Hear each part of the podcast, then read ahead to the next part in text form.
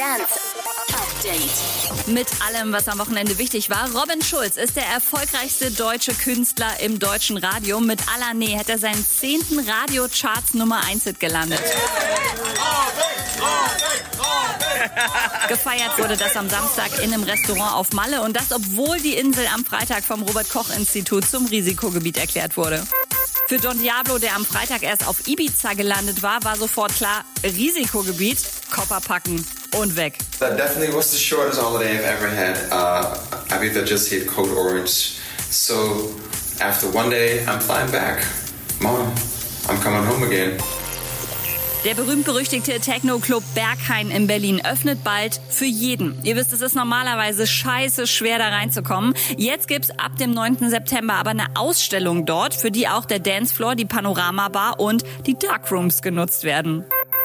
Und Head and Heart, der neueste Hit von Joel Corey und MNEK, ist seit vier Wochen auf Platz 1 der UK-Charts. Jetzt bekommt er ein Remix von David Guettas alias Jack Back verpasst. Update mit Claudi on Air. Jetzt auch als Podcast. Für tägliche News in deinem Podcast-Player. Abonniere I Love Music Update.